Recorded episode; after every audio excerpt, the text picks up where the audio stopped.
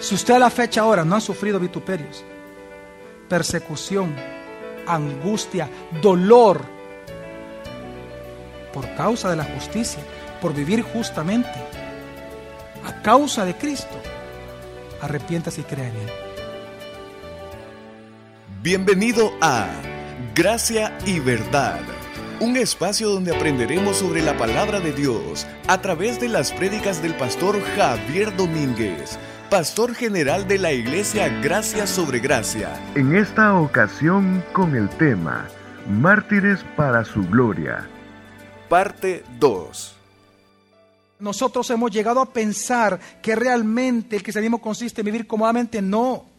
Si usted hasta el día de ahora no es motivo de ataque y de rechazo del mundo, si usted no está dando de qué hablar en su trabajo, en su propia familia, con los familiares más cercanos, con el vecindario o con sus amigos, si usted no está generando un conflicto constante dentro de ellos y con ellos, pregúntese si en verdad, por el amor de Dios, usted es cristiano.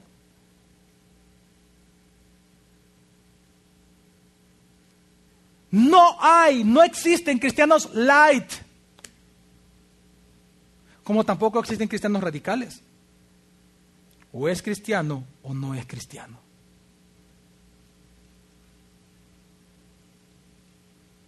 Pero es que todos aquellos que somos poseídos por el Paracletos damos testimonio siempre de Jesús, aunque cueste nuestra propia vida. Señal inequívoca que somos hijos de Dios. Hoy en día, mire, hoy en día parece que la confusión está en esto. Hoy en día pareciera ser como que El Salvador, hablando del país de Salvador, como que El Salvador es más tolerante con los cristianos. Hoy en día, por ejemplo, el cristianismo, hoy, si hablamos del, del cristiano común, normal aquí en El Salvador, ahora el cristiano tiene show en televisión, tenemos programas radiales, le caemos bien a todo el mundo. Hoy en día el cristiano es famoso en El Salvador. La pregunta es, esa famosa comunión, ese, ese, ese, esa aparente tolerancia, es producto de que los cristianos hemos tenido éxito en nuestra labor de llevar el Evangelio. O no más bien es que nosotros los cristianos hemos fracasado porque hemos reducido tanto el estándar de piedad, de santidad y de moral y de principios del reino que ahora simplemente nos parecemos nosotros a ellos y no ellos a nosotros. ¿A qué cree usted que hoy en día hay una gran comunión entre Cristo y Belial aquí en El Salvador? Una aparente comunión. Es que no estamos nosotros cumpliendo nuestra comisión. Si tan solo nosotros comenzamos a ser verdaderos discípulos a las personas y comenzamos a enseñar a la gente que la ira de Dios está sobre ellos, como estaba con nosotros, a causa de nuestro propio pecado, y si morimos en esa condición, nos vamos al infierno, si nosotros no le hablamos así a la gente, claro que la gente nos va a querer. Una pregunta, ¿usted quiere tener paz para con toda la gente del Salvador? Yo entonces le voy a dar hasta una receta. Número uno, nunca le hable de Jesús. Hable de Dios, pero no de Jesús. Número dos, no hable del infierno, por favor, no lo mencione, lo va a ofender a la gente. Número tres, no hable de la ira de Dios, porque Dios solo es amor, único atributo supuestamente de Dios. Usted quiere caer bien a la gente. Entonces nunca le hable de su pecado, pobrecito, lo va a ofender. Usted quiere caerle bien a la gente de este mundo, ría lo que ellos ríen, celebre lo que ellos celebran, celebre como ellos celebran las cosas. Y yo le aseguro a usted que nunca tendrá persecución en su vida aquí en El Salvador. Pero si usted piensa así, arrepiéntase y cree en Jesús porque no es cristiano.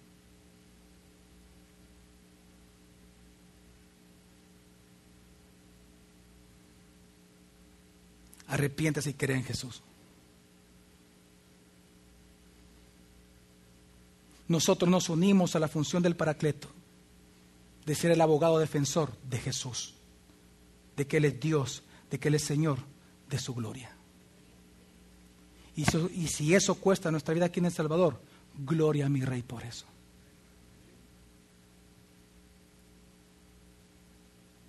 Pero es que hoy en día nosotros pensamos de que no, es que el Salvador se ha vuelto más tolerante. No, jamás los hijos de la carne van a dejar de perseguir a los hijos del Espíritu, jamás.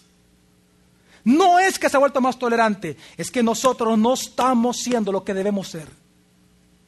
Yo le aseguro a usted que usted comienza a hablar lo que debe de hablar y comienza a vivir como debe de vivir y la gente lo va a rechazar y va a entender que los hijos de la carne siempre se van a oponer a los hijos del Espíritu.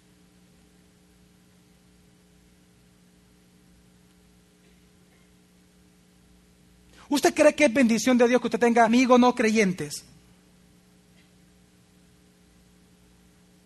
Yo no estoy diciendo que usted tiene que, ser un masoquista e ir a sufrir por gusto. Ni tampoco estoy diciendo que le va a dejar de hablar a la gente. No, al contrario, usted no puede ser sacado de este mundo. Usted tiene que ser testigo de Cristo con ellos. Pero si usted es aceptado por todos, yo le puedo saber por qué no está compartiendo usted la verdad de la palabra de Dios. Pruebe hoy este día. De verdad, mire, pruebe hoy. ¿Sabe que le van a a usted? Fanático, loco. ¿Y qué? ¿Cuál es el problema?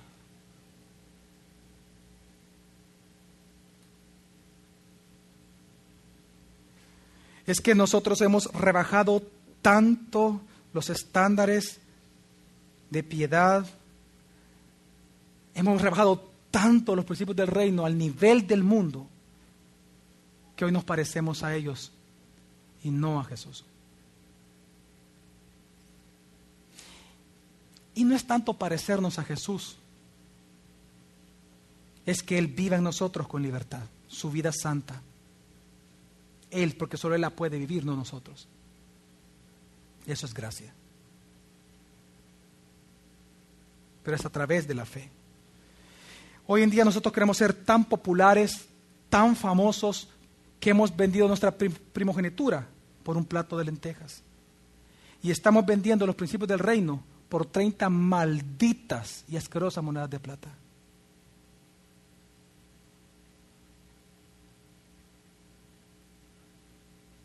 No queremos ser cristianos. Queremos los regalos de Dios, ¿no? Pero no queremos vivir para Él. Cuando Él es un Dios de gloria, que Él merece ser glorificado eternamente. Pero es que nosotros hemos confundido el Evangelio. Hemos tergiversado, hemos adulterado el Evangelio.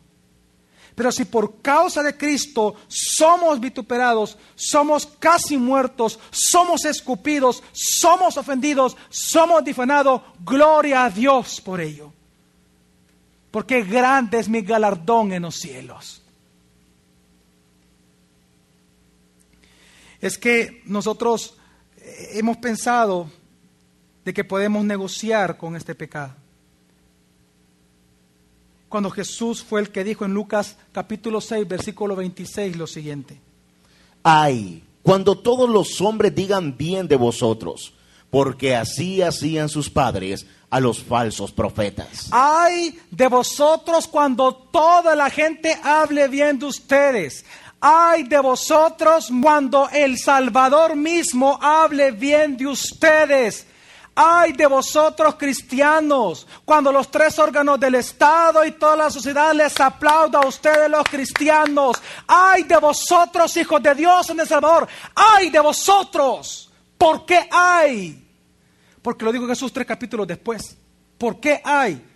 Porque el que se avergüence de mí y de mis palabras, de éste se avergonzará el Hijo del Hombre cuando venga en su gloria, y la del Padre y de los santos ángeles. Porque si la gente hoy en día está hablando bien de nosotros los cristianos, es porque nos hemos avergonzado de Jesús. Yo le aseguro que si nosotros nos ponemos de pie y aceptamos ser mártires en nuestra época de Cristo Jesús y no nos avergonzamos de Cristo, la gente nos va a odiar. Se lo puedo asegurar. La gente nos va a odiar. Si hoy en día el Salvador nos aplaude a nosotros los cristianos por las cosas que hacemos, es porque no estamos haciendo lo que debemos. El Evangelio es ofensivo. Y nuestro destino es el sufrir en esta tierra para un goce eterno. No se trata de buscar cosas en este mundo. Se trata de hacer tesoros en los cielos y glorificar a Dios con ello.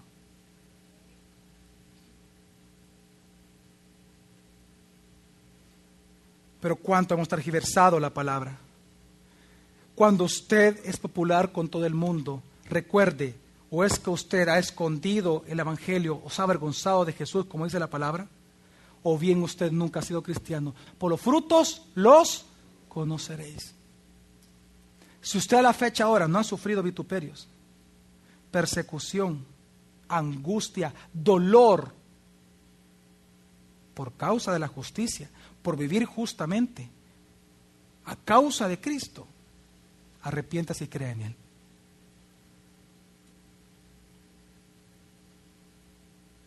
Arrepiéntase y crea en Jesús. Es que, mire, una pregunta. ¿Cuántos creen, por ejemplo, que Jesús vino a traer paz? Al matrimonio, por ejemplo. A los matrimonios, a las familias.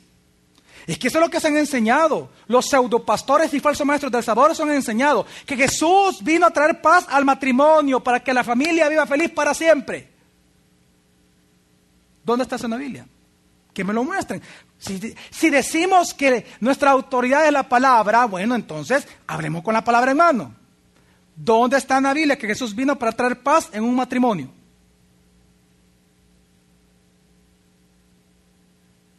No, más bien en Mateo capítulo 10, él dijo que venía a traer espada.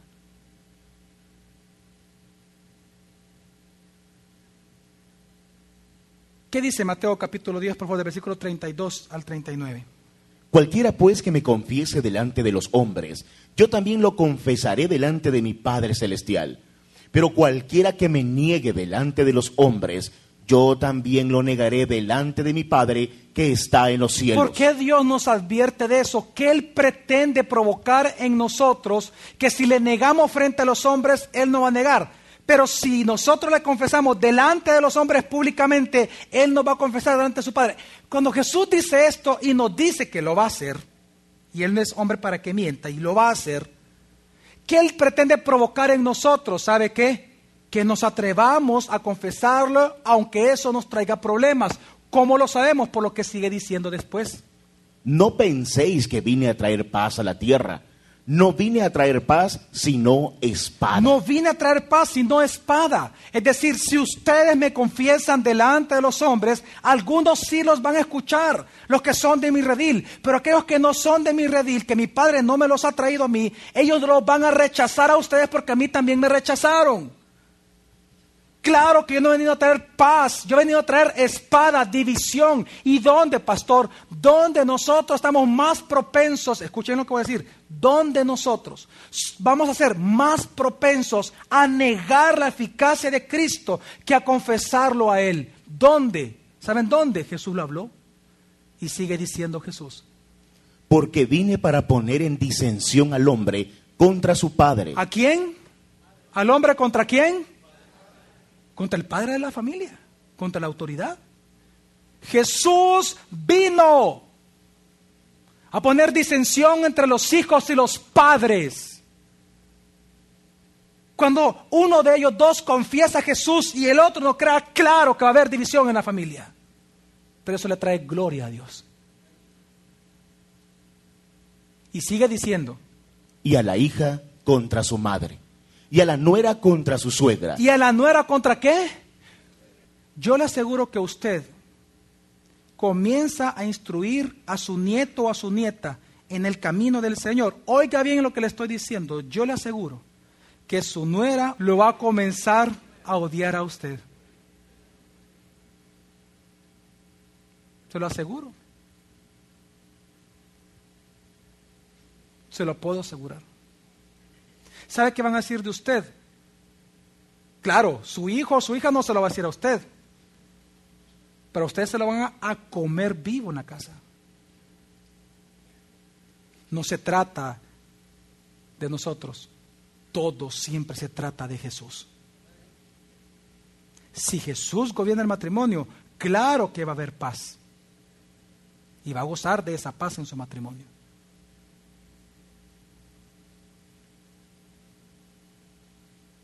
Y sigue diciendo Jesús, y los enemigos del hombre serán los de su casa. ¿Por qué?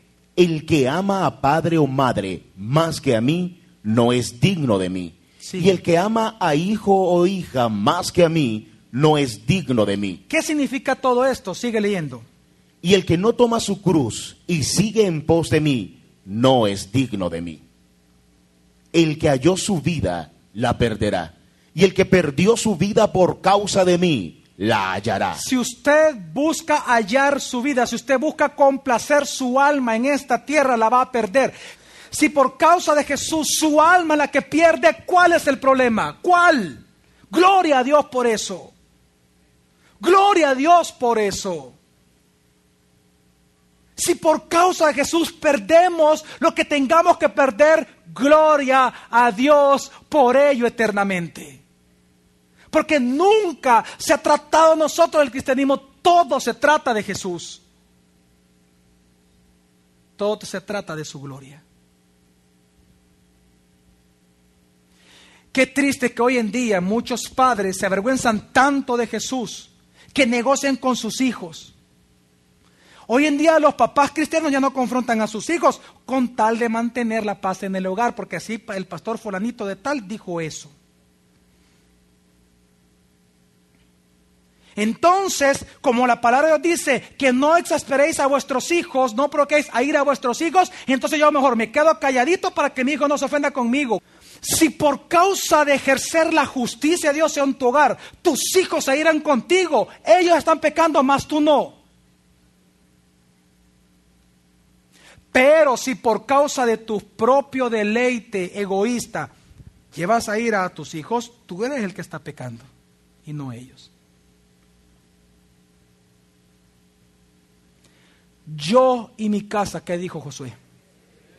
No ellos y yo, yo, y ellos me siguen, yo y mi casa van a ir donde yo digo que vamos a ir. Yo y mi casa vamos a servir a Dios. No es una pregunta, no es una consulta, no es un consejo, es un mandato para mi familia. Yo y mi casa vamos a servir al Señor.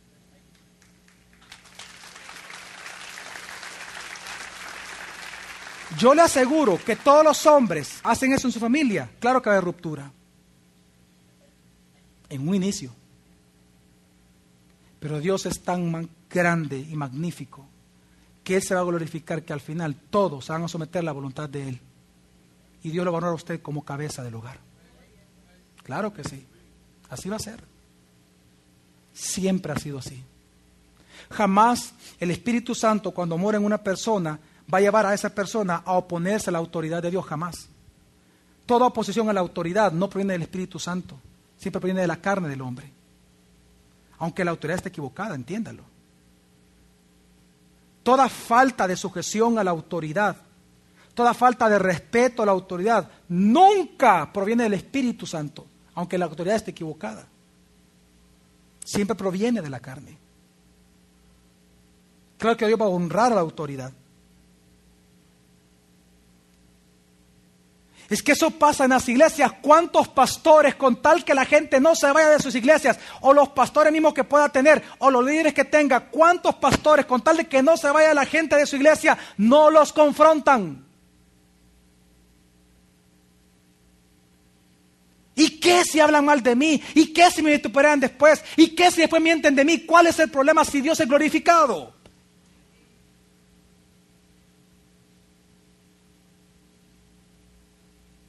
¿Cuál es el problema?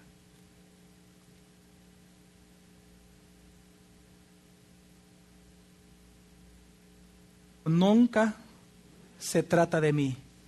Todo se trata de la gloria de Jesús. Siempre mi familia. Siempre va a ser así. El día de mañana continuaremos aprendiendo más sobre este tema. Gracia y Verdad, con el pastor Javier Domínguez, es una producción de la iglesia Gracia sobre Gracia. Puedes encontrar más recursos como este en nuestra página web, graciasobregracia.org.